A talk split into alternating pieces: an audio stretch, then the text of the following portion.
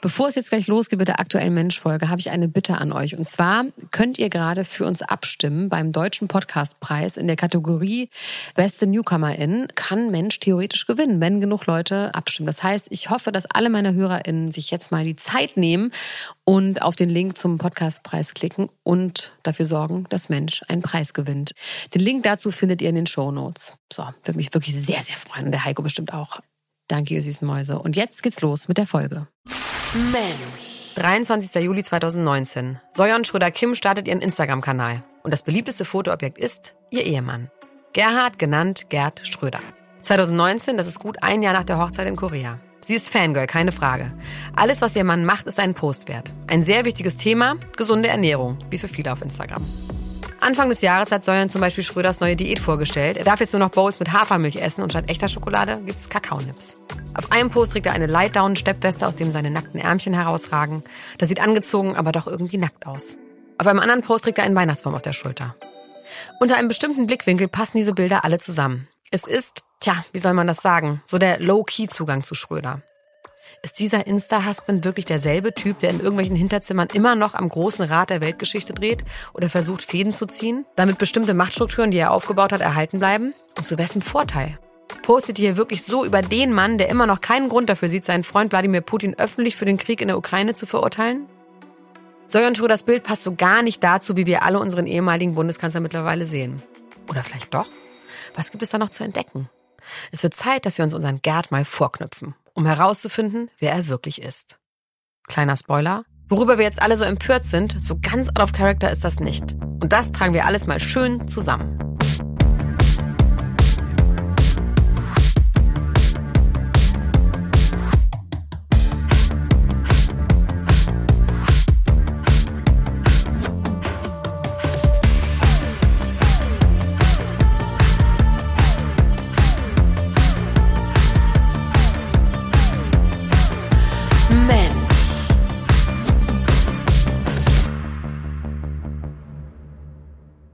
Und herzlich willkommen zu einer neuen Ausgabe von Mensch, diesmal Mensch Schröder. Wir sind mit Diktatur durch. Mhm. Heiko, wie geht's dir damit? Dass wir damit durch sind? Ja. Äh, es fühlt sich rund an. Also ich äh, habe das Gefühl, es ist abgeschlossen, auch das Thema. Es war eine schöne runde Sache und wir greifen ja. wieder ganz tief in die Wundertüte und heute ist der Schröder da drin. Mensch, ja. Schröder. Ja, sechs Folgen gibt's jetzt. Mhm. Da gab's ja einiges zu erzählen. Heiko, in der letzten Folge von Tic Tac Toe, da haben wir eine Verabredung getroffen. Und mhm. zwar, dass wir zusammen zu einem Event gehen nämlich zu All Ears. Ja. Und da habe ich Wetten abgeschlossen, ob du tanzen wirst oder nicht. Ja. Jetzt sag du mir doch nochmal, wie ist denn das eigentlich ausgegangen? Tanzen ist ja relativ, ne?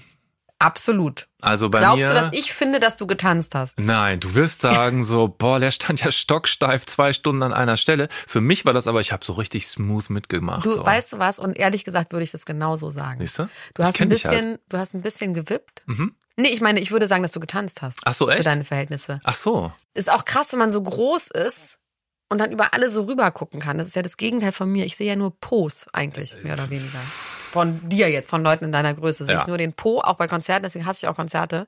Mhm. Aber du hast nicht so wild getanzt wie dein Freund Bernie. Der hat ganz wild getanzt. Ich glaube, der hat auch viel schneller getanzt, als der Beat war. Ich glaube, du verwechselst Bernie mit jemandem anders. Aber ist kein Problem. Aber Wart das mit der Größe habe ich dir beim letzten Mal habe ich ja erwähnt. Habe ich ja gesagt, ja. als großer Mensch und als großer Mann ist das halt einfach so, tanzen ist dann auch.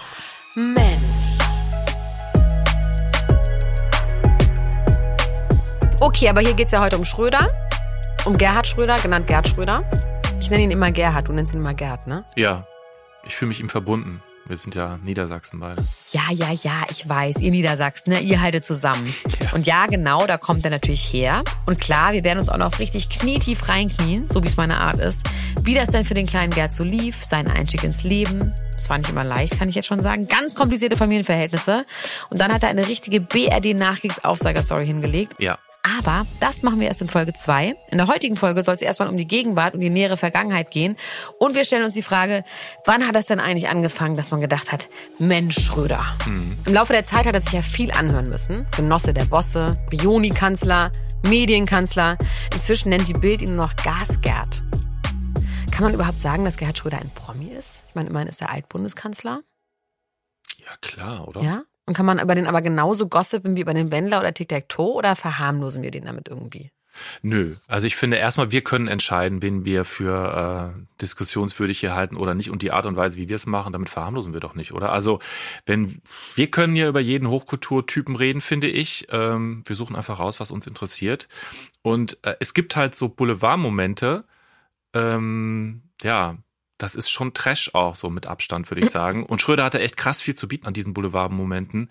Ich würde sagen, der hat halt auch als Politiker genau verstanden, dass so Boulevardmomente wichtig sind, beziehungsweise der hat halt keine Angst davor gehabt. Und manchmal ist ihm das ja auch einfach passiert. Also hier, das kommt aus einer Spiegel-TV-Reportage. Sag mal, hol mir mal eine Flasche Bier, sonst streike ich hier und schreibe nicht weiter. Ordentlich einen Schluck. Bitteschön. Ja, das kennen wir alle.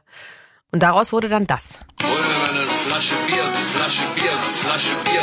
Hol mir mal eine Flasche Bier, Schluck, Schluck, Schluck. Wir werden hier jetzt auf jeden Fall die nächsten Donnerstage über Gerhard Schröder sprechen. Wir reden zum Beispiel darüber, wie man sich so verändern kann. Von einem linken Juso, der auf Demos rumhängt, bis hin zum Vlad Putins BFF.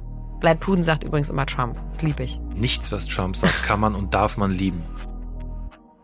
Wir reden über seine soapartigen Familienverhältnisse. Ich sage nur fünf Ehefrauen. Und das ist noch der harmloseste Part. Und wir reden darüber, wie er in Hannover mit so komischen Leuten wie Maschmeyer ein Netzwerk geschaffen hat, die Frogs, die Friends of Gerd Schröder, das ihn bis heute trägt und auffängt. Was wirklich nötig ist, denn let's face it, der Mann ist am Boden. Er ist momentan wahrscheinlich als Ex-Bundeskanzler sogar unbeliebter als Helmut Kohl. Und das muss man erstmal schaffen. Und das ist auch bitter, wenn man überlegt, wie er am Anfang seiner politischen Karriere wahrgenommen wurde. Da war er nämlich echt ein Hoffnungsträger in der SPD, weil er so ganz anders war als die anderen. Irgendwie wärmer und sympathischer und gleichzeitig auch zupackender. Ich erinnere mich daran. Der war nah dran an den Menschen. Na klar, da kommt jetzt das Wort dazu, Menschenfänger, so hieß es immer. Der konnte mit jedem, hat eine gute Figur neben Thomas Gottschalk gemacht, beim Bratwurstessen mit einer Horde Senioren, aber genauso gut war er als Widersacher und dann Bezwinger von Helmut Kohl, der ja mit seiner Strickjagdmentalität so ziemlich das Gegenteil von Schröder war. Im Laufe seiner Politiklaufbahn hat er unendlich viele ikonische Bilder produziert, die sich über die Jahre eingebrannt haben. Schröder in Gummistiefeln bei der Flutkatastrophe. Schröder, wie er Fußball kickt. Schröder auf dem Wetten-Das-Sofa. Schröder mit Zigarre. Schröder als Immendorf-Porträt in Gold wie ein römischer Feldherr. So haben wir ihn lange wahrgenommen. Da kann man sich drüber lustig machen, okay, klar, dieses Macho-mäßige und breitbeinige. Man könnte aber auch sagen, letztlich harmlos. Aber es gibt noch viel mehr, was gerade in den letzten Jahren dazugekommen ist. Das überdeckt irgendwann das Harmlose. Das ging los mit dieser wahnsinnig absurden Szene als Realitätsverweigerer am Abend seiner Wahlniederlage im deutschen Fernsehen 2005 und es endet dann mit diesem unerschütterlichen Festhalten an der Freundschaft zu Putin im letzten Jahr. Und natürlich seine ganze Verstrickung in russische Staatskonzerne, die vor allem was mit Geld zu tun haben und weniger mit Freundschaft. Zuerst möchte ich einmal kurz festhalten, wo Schröder im Moment steht und wie auf ihn gerade so reagiert wird. Also, Borussia Dortmund hat Schröder seine Ehrenmitgliedschaft entzogen. Oha, das tut ihm vielleicht schon ein bisschen weh, ne? Denn Schröder und Fußball, das ist eine ziemlich große Liebe. Ja. Dortmund folgt der Deutsche Fußballbund im März 2022. Die Delegierten des 44. ordentlichen DFB-Bundestages in Bonn stimmen am 11.3. für eine sofortige Aberkennung der Ehrenmitgliedschaft des Bundeskanzlers AD. Wusstest du, dass es einen ordentlichen DFB-Bundestag gibt? Natürlich. Der DFB hat Schröder sogar ein Entweder-Oder-Angebot gemacht. Nach dem russischen Angriffskrieg auf die Ukraine hatte man ihm nahegelegt, entweder auf seine Funktion in russischen Staatskonzernen oder auf seine Ehrenmitgliedschaft zu verzichten. Tja, da Schröder sich für weder noch entschieden hat, folgte der Entzug der Ehrenmitgliedschaft seitens des DFB. Hier die gemeinsame Erklärung der DFB-Vorsitzende Rainer Koch und Hans-Joachim Batzke. Der völkerrechtswidrige Angriff auf die Ukraine ist durch nichts zu rechtfertigen. Wer sich aus Rücksicht auf persönliche Interessen nicht klar vom Krieg und seinem Aggressor distanziert und darüber hinaus auch nicht die gebotenen geschäftlichen Konsequenzen zieht, teilt nicht die Werte des Fußballs und des Deutschen Fußballbundes. Katar. Habe ich Katar gesagt gerade? Hast du? Warum habe ich denn? Warum? Ist reingerutscht irgendwie. Keine Ahnung. Egal. Das schmerzt den Hobbyfußballer Schröder ganz sicher, der selbst als junger Mann beim TUS Talle als Mittelstürmer aktiv war und dessen Spitzname damals Acker war, weil er wohl buchstäblich das Feld durchgeackert hat im Spiel. Mit wenig Talent und viel Durchsetzungsvermögen, Heiko. Kommt mir bekannt vor. Wie der Wendler. Wie der Wendler. Wie kann man nur Schröder und Wendler zusammenführen? Uns gelingt es. Acker, der auch als Bundeskanzler immer wusste, wie Fußball das Volk eint und wie wichtig es auch als Politiker ist, bei Fußballspielen präsent zu sein. Tja, die Kollegenrunde heute verstärkt durch den Bundeskanzler Gerhard Schröder. Schönen guten Abend. Guten Abend. Ey, ich weiß das noch genau. Da gab es so eine Szene, wo der mit Delling und Netzer, erinnerst du dich an dieses Duo, die immer so Nein. witzig Okay, ich sag, ich erklär's dir. Delling ist so ein Kommentator gewesen Fußballjournalist. Netzer ist so ein alter, langhaariger Fußballspieler, der irgendwann auch zu, rübergewechselt ist. Und die haben sich so gefoppt immer. Das war lustig seinerzeit. Und irgendwann stand dann plötzlich Schröder auch dazwischen als Bundeskanzler und hat so richtig seriös das Spiel wie so ein Profi irgendwie mitkommentiert und so analysiert. Voll absurd. Also Aber wenn man auch lustig? Schon, weil der irgendwie auch versucht hat, da so mitzumachen in dieser Comedy-Runde. Also, aber so, er hat das dann ernst genommen und wollte ja, als Fußballkommentator ernst das genommen werden. Das meine ich. Der, der, der, der wollte so ernst genommen werden. Einerseits hat aber auch bei diesem Comedy-Ding von den beiden so mitgemacht. Würde mich nur interessieren, sind Sie wieder trocken? Nicht ganz. Ich habe die Jacke draußen gelassen. Die hat ein bisschen Bier abbekommen. Aber das ist ja wohl auf Schalke so. Ne? Das ist nicht nur auf Schalke so, wie wir in den letzten Tagen kennengelernt haben. Ich fand ihn da super souverän. Frau Merkel habe ich da nicht gesehen. So, weiter. Die Ehrenbürgerwürde von Hannover ist 2020 auch weg. Die hat er aber selbst zurückgegeben, einfach weil man laut darüber nachgedacht hat, sie ihm wegzunehmen. Da hat er lieber gesagt, nee, ich wollte ja auch sowieso schon selber auch schon Schluss machen. Die SPD hat ihn zwar nicht rausgeschmissen, aber auf der Webseite unter der Rubrik Große SozialdemokratInnen, da ist er nicht mehr aufgeführt. Wie findest du sowas eigentlich? Durch sowas abzustrafen, durch sowas rein so Symbolisches? Also diese Fußballsache, die ist mir wirklich egal.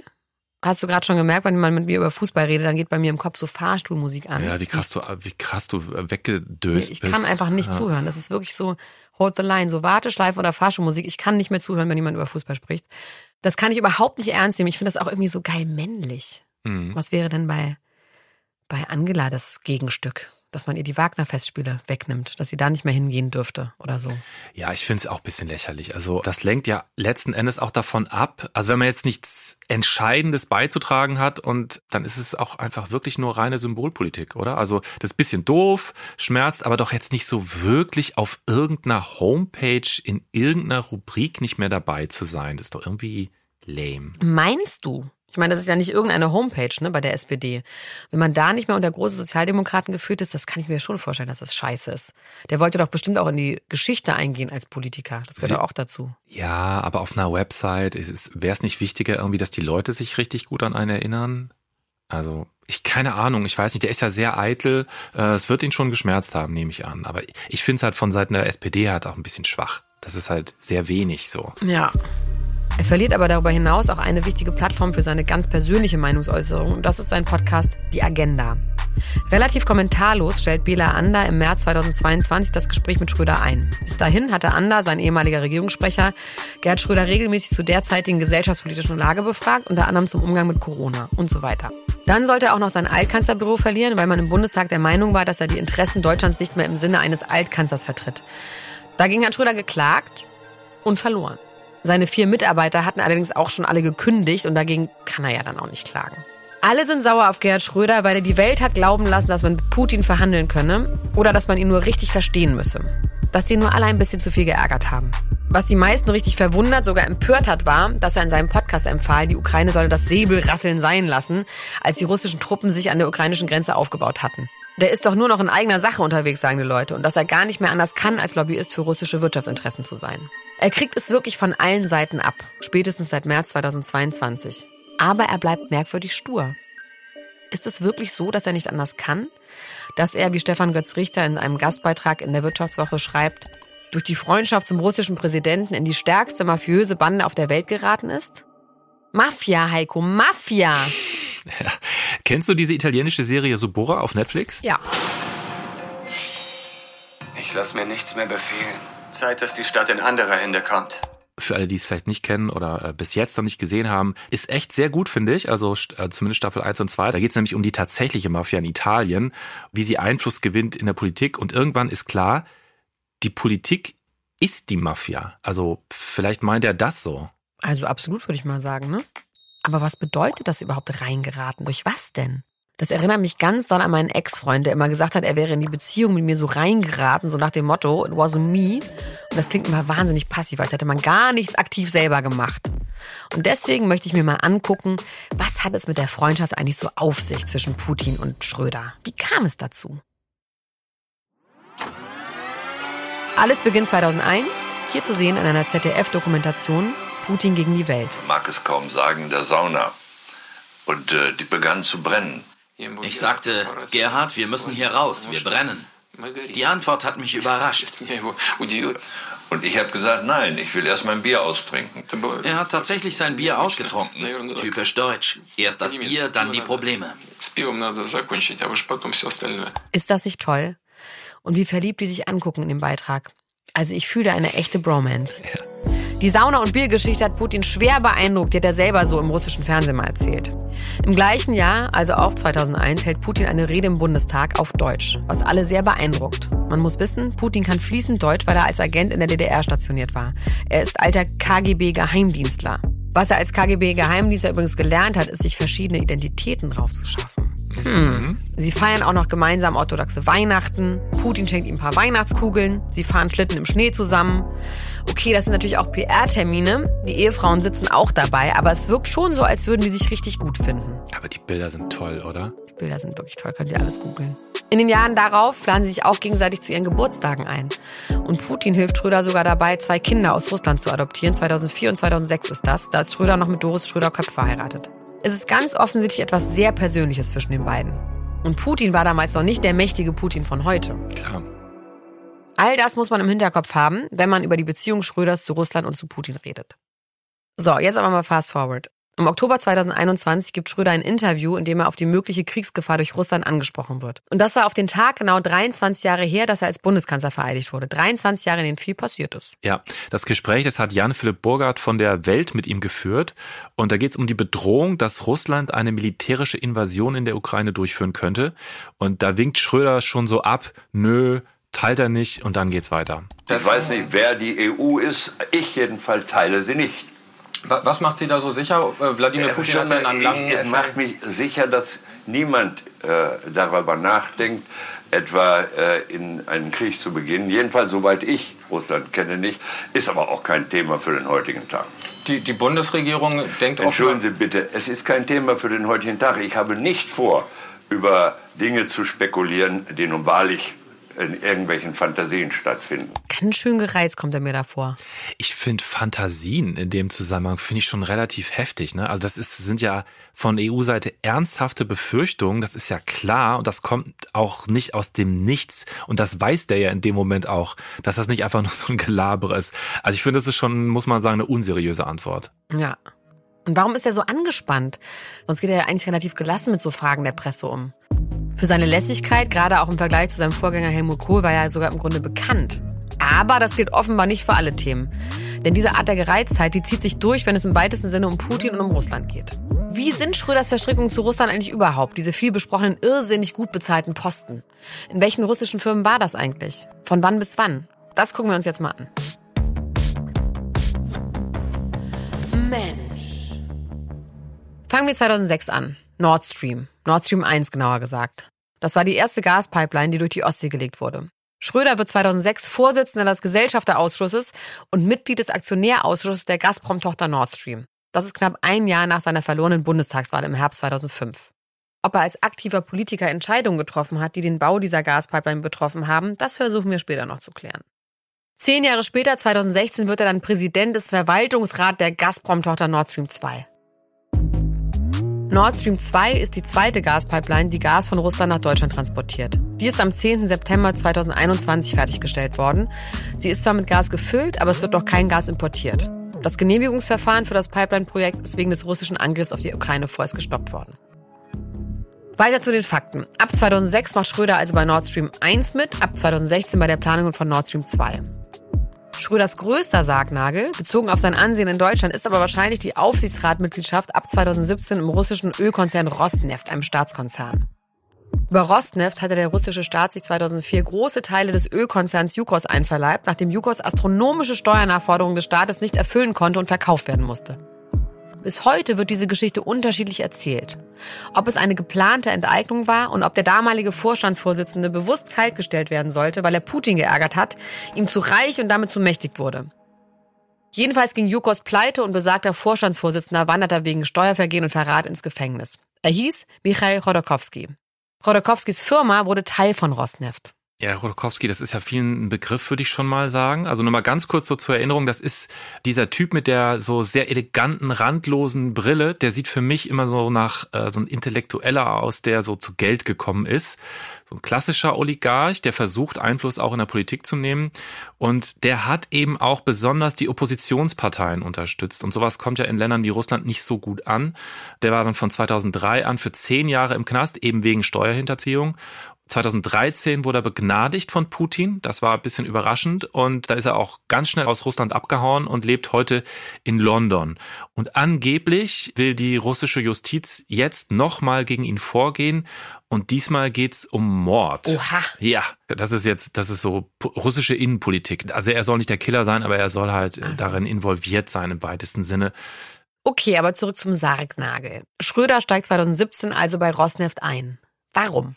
Also er fand es wohl wichtig, für Deutschlands Energiesicherheit zu sorgen und auch, dass eine Intensivierung der deutsch-russischen Wirtschaftsbeziehungen auf dieser Ebene eine gute Idee ist. So hat er das natürlich erzählt. Also das war auch schon 2017 eine spezielle Haltung, sage ich mal. Also wegen der Annexion der ukrainischen Halbinsel Krim stand der Konzern damals auf der EU-Sanktionsliste und das Unternehmen wird genau wie Gazprom als außenpolitisches Druckmittel gesehen ganz genau so ist es dann ja auch später gekommen mit Putins Drohung. Es gab also viel Gegenwind, auch in der eigenen Partei für Schröder, aber der hat einfach ab einem gewissen Punkt gesagt, stopp, das ist Privatsache. Also erst war das alles immer so im Dienste des deutschen Volkes und als er gemerkt hat, da na, verfängt irgendwie nicht so richtig, da war plötzlich so, ey, back off, ist meine Sache, äh, ist mein Ding, ich bin hier in keinen Ämtern mehr. Und klar, da geht es um Geld. Er soll so 600.000 Euro im Jahr bekommen haben. Mhm. Aber ganz ehrlich, Heiko, das wäre noch nicht mein Preis. Ab welcher Summe würdest du denn sagen, back off oder I'm in?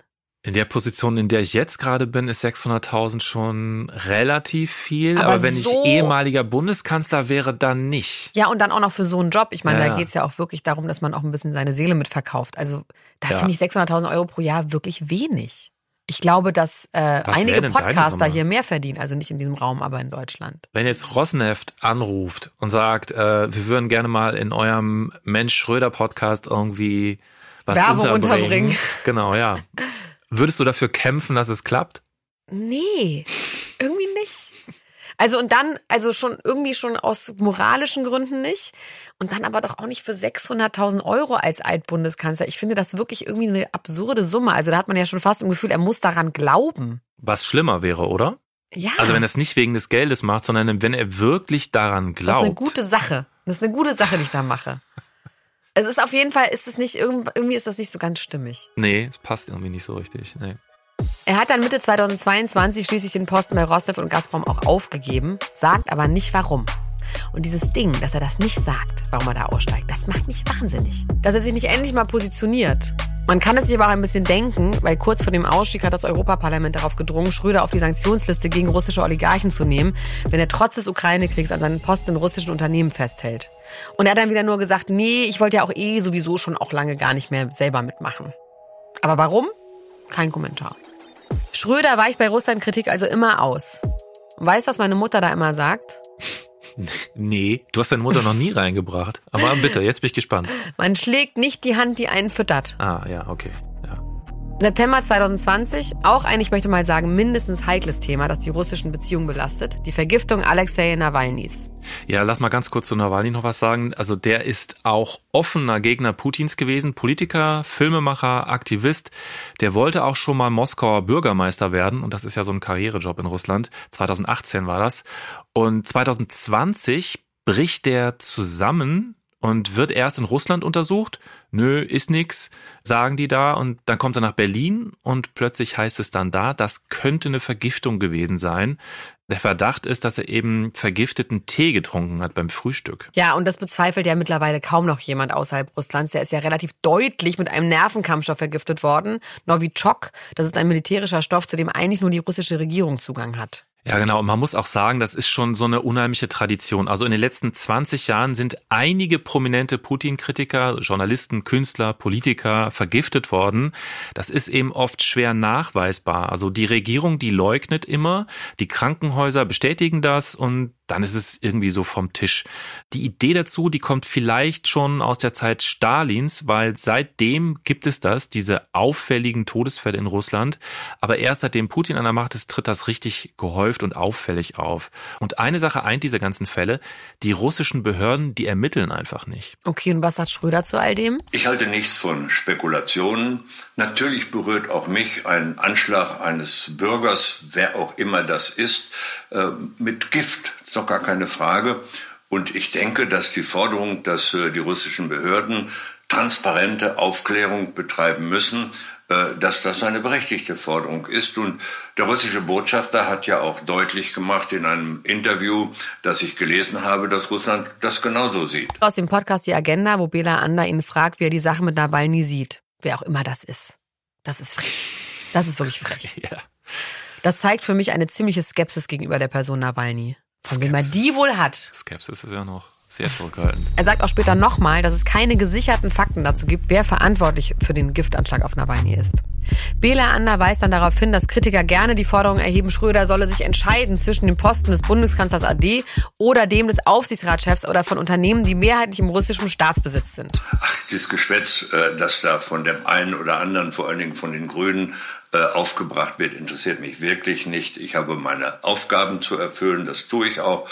Und ich denke, Energiepartnerschaft äh, weiter beizubehalten, ist im Interesse Russlands einerseits, aber vor allen Dingen auch im Interesse Deutschlands. Denn wir müssen ja unsere Energieversorgung sicherstellen. Und ich sehe nicht, wie wir das zu vernünftigen Preisen ohne Russland hinkriegen sollen. Also wie ist das? Ist Gerhard Schröder wirklich so tief verstrickt in ein russisches Machtgebilde, dass er gar nicht mehr anders kann, als Russland und Putin immer und überall in maximal bestem Licht darzustellen? Und um das mal ein bisschen besser zu beantworten, würde ich gerne mal jemanden befragen, der Schröder kennt. Und zwar richtig kennt. Einer wie Georg Meck, Chefredakteur Focus und Focus Money. Der hat mit eben diesem Schröder ein Buch geschrieben, das heißt Klare Worte von 2014 ist das.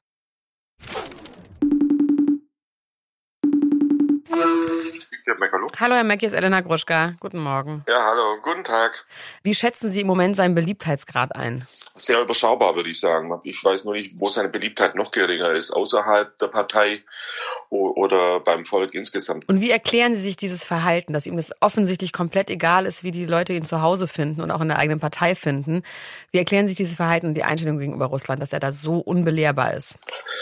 Ich bin gar nicht sicher, ob es ihn so kalt lässt, wie er tut, aber es gehört zu seiner Haltung oder auch zu seinem äh, Markenkern im, im Laufe seines ganzen politischen Aufstiegs, dass er ja immer rotzig und, und selbstbewusst und vor sich hergetragen hat, dass ihm alles andere egal ist, die um ihn herum, dass er eben ein Selfmade-Typ ist. Und er hat immer äh, sich darüber lustig gemacht, über die Leute, denen alles in die Liege gebegt wurde, die dann irgendwie ganz zahm und irgendwelche braven Streber waren und er halt als der Haut drauf aus dem unteren Milieu, der sich nach oben kämpfen musste und alles sich selbst erarbeitet hat und keine Rücksicht nehmen musste und sich von irgendwelchen Weicheiern und Strebern sich nichts sagen lassen muss. Ich glaube, ähm, keine Verbände würden sich heute mehr mit ihm schmücken. Und äh, der große Reformer, das ist alles, tritt alles zurück unter die ganzen Putin-Freundlichkeiten äh, und diese unverbrüchliche Treue zu Putin, die man sich nicht wirklich erklären kann. Kann es denn auch sein, dass er in seiner aktiven Zeit als Politiker auch schon konkrete Entscheidungen getroffen hat, die eben dann auch die Unternehmen begünstigt haben, für die er dann später tätig wurde in Russland? Das war, der Vorwurf war das, oder halt indem er so relativ schnell nach dem Ausscheiden aus dem Amt dann kommerzielle Dienste angetreten hat für Unternehmen, die natürlich von seinem Regierungshandeln profitiert haben. Ich glaube, es wurde nie ihm nachgewiesen, dass da irgendwie äh, vorher schon äh, Geld geflossen ist oder sowas. Es war auf jeden Fall nicht die feine Art. Es gab ja mal die Formulierung in der Presse, dass er da in mafiöse Strukturen reingeraten ist und dass er da wirklich nicht mehr rauskommt, weil ihm gedroht wird oder so. Was halten Sie denn davon? In meinen Unterhaltungen mit ihm hatte ich immer den Eindruck, dass ihm so das westlich-amerikanische, die Popkultur im Zweifel fremder ist oder ähm, als, als die Nähe zu Russland. Er hat dann immer historisch und mit der Liebe zu den Klassikern und alles und dass es da sehr viel mehr Gemeinsamkeiten gäbe zwischen dem russischen und dem deutschen Volk und der Geschichte als mit Amerika. Und er hat auch dann immer wieder ja auch erzählt, die, die Geschichte eben, dass er sich sah ähm, als Teil der deutschen Wiedergutmachung, da eben mit der Schuld im Zweiten Weltkrieg und wie er ja auch das Grab seines Vaters da dann irgendwann gefunden hat und dass eben Deutschland da eine Schuld hat äh, gegenüber Russland und da auch was gut zu machen hat. Sie glauben jetzt wahrscheinlich auch nicht, dass er Deutschland ernsthaft noch gefährlich werden kann oder dass er irgendwelche Strippen zieht im Hinterzimmer und ähm, noch irgendwie an der Weltpolitik beteiligt ist, oder? Ich sehe ihn eher als tragische Figur, dessen Zeit vorbei ist und der sich äh, ähm, komplett ins Abseits geschossen hat und eben weit weg von, von der tatsächlichen Macht ist. Ja. Vielleicht wird er noch ein Influencer. Das ist er ja ein bisschen schon mit seinen mit. Ne? Genau. Er sah ja auch gut aus wieder äh, und ja. sah ja wirklich gesünder und gut erholt aus auf, auf Man munkelt ja, es gab ein Lifting, ne? Man munkelt. Ja, ach so, das weiß ich nicht. Ernährungsumstellung war doch auch, nee, oder? Nee, nee, so ja, sieht man nicht aus. Nein, davon ja. sieht man nicht nur so aus. Okay, aber das heißt, man kann sagen, dass what you see is what you get bei Instagram, das ist er einfach. Das ist sein Leben, da steckt nicht mehr dahinter, er ist nicht gefährlich. Nee, gefährlich glaube ich nicht. Also er ist ja auch bald 80. Ja.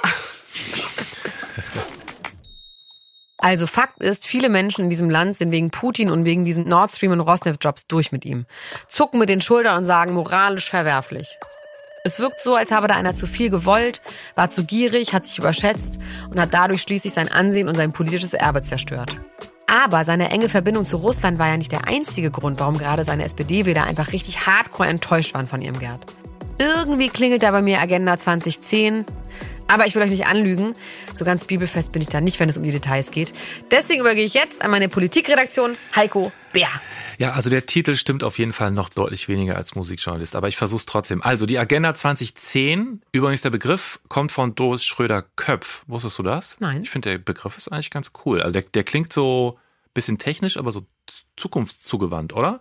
2010.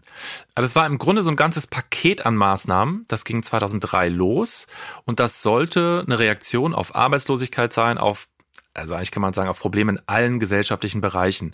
Wirklich ambitioniert und in Schröders Worten, und die sind echt berühmt geworden, wir werden Leistungen des Staates kürzen, Eigenverantwortung fördern und mehr Eigenleistung von jedem Einzelnen abfordern müssen. Das ist von einem SPD-Kanzler, also vor allen Dingen damals, ziemlich ungewohnter und auch harter Tonfall. Kürzen, mehr abfordern. Und das wird auch damals ziemlich schnell von allen Seiten kritisiert. Der Vorwurf ist vor allen Dingen, man ist sich gar nicht so sicher, ob diese Behauptung von Schröder stimmt, dass sich die Bundesrepublik den damals existierenden Sozialstaat nicht mehr leisten konnte. Äh, also man muss sagen, zum Beispiel, es wurden durch die Agenda 2010 dann Ganztagsschulen gefördert, äh, so Bildung ganz generell wurde gefördert, BAföG, ähm, was aber letzten Endes hängen geblieben ist bis heute, würde ich sagen, als wichtigste Maßnahme ist Hartz IV. Das war eine Bombe. Und ich würde schon sagen, wenn man zurückdenken wird in den nächsten Jahrzehnten an Schröder, Agenda 2010 steht da, also jetzt mal abseits von Russland, ziemlich weit oben auf der Liste. Also ist er damit schon mit einer schlechten Bilanz in den Ruhestand geschickt worden. Aber trotzdem, man hatte das Gefühl, die Deutschen waren zwar nicht glücklich über sein Engagement als Lobbyist, haben ihren Altkanzler aber im Wesentlichen in Ruhe gelassen. Bis zum 24. Februar, als Russland die Ukraine überfiel. Und damit ist Schröder auch nicht besser als Helmut Kohl und der zweite Altkanzler, der uneinsichtig irgendwo zu Hause rumsitzt, weil er Scheiße gebaut hat, das selbst aber anders sieht und dem nur noch die Frau die Treue hält. So, und apropos Frauen und Frauen, ne? Ich weiß doch, ihr habt darauf gewartet. Und in der nächsten Folge ist es dann soweit. Wir tauchen ein in die Family Affairs von unserem Gerd. Und ich kann euch sagen, das wird sehr kompliziert erstmal und verwirrend, auch für Heiko und mich. Mhm. Aber auch echt interessant. Und ich rede jetzt noch nicht mal von seinen fünf Ehen, sondern von seiner gesamten Verwandtschaft. Ihr werdet Gerd Schröder auf jeden Fall danach ein bisschen in einem anderen Licht sehen und ein bisschen besser verstehen vielleicht sogar. Und darum geht's doch irgendwie, oder? Für Verständigung und Verständnis zwischen den Menschen. Das gilt auch für die Promis und die Persönlichkeiten. Ja. Und auch für dich und für mich, Heiko. Ja, klar, oder? Und wenn ihr diesen Podcast mögt, dann könnt ihr den abonnieren. Dazu könnt ihr auf diese Abo-Glocke drücken. Dann freuen wir uns ganz toll und ihr kriegt immer Bescheid, wenn der Podcast rauskommt. Und dann gibt uns ganz viele tolle Bewertungen bei Apple, Spotify oder wo auch immer ihr den Podcast hört. Das war es auf jeden Fall mit Folge 1 zu Schröder. Wir sprechen in den nächsten fünf Folgen auf jeden Fall, wie gesagt, als seine Rolle als Medienkanzler. Dann reden wir über seine Familienverhältnisse. Wir reden über die Russland-Connection nochmal genauer. Wir reden über sein Verhältnis zu Maschmeyer. Mhm. Es wird auf jeden Fall ein bunter Strauß von Schrecklichkeiten. Auch ein paar schöne Momente aus der BRD sind dabei. Ich freue mich drauf, Heiko. Gehst du jetzt mit mir Mittagessen oder was? Wie du BRD gesagt hast, das ist richtig. Da fühle ich mich direkt reinversetzt in diese Zeit. Ja, so. Ich mich auch. Mittagessen ist eine gute Idee. Gut, dann machen wir das doch jetzt. Bis nächsten Donnerstag. Tschüss. Ciao. Pass auf, Heiko. Oh, ist das spannend. Jetzt kommt. Ich kriege eine Gänsehaut, wie es hier läuft. Jetzt merkst du wirklich, wie ein Genie Sachen gewinnt. Sprichst, sprichst du über dich selber als Genie? Ja, also im Vergleich zu dir? Ja. Mensch ist ein Podcast von 7-One Audio, produziert von den WakeWord Studios. Moderation und Konzept Elena Gruschka und Heiko Bär. Executive Producer 7-One Audio Alexander Kraftschick. Producer 7-One Audio Marius Fraune. Executive Producer WakeWord Sven Rühlicke und Ruben Schulze-Fröhlich. Projektleitung WakeWord Miriam Abakane. Redaktion Heiko Bär und Anja Herrenbrück. Produktion Felix Stäblein. Musik Elena Gruschka und Nikolai Potthoff.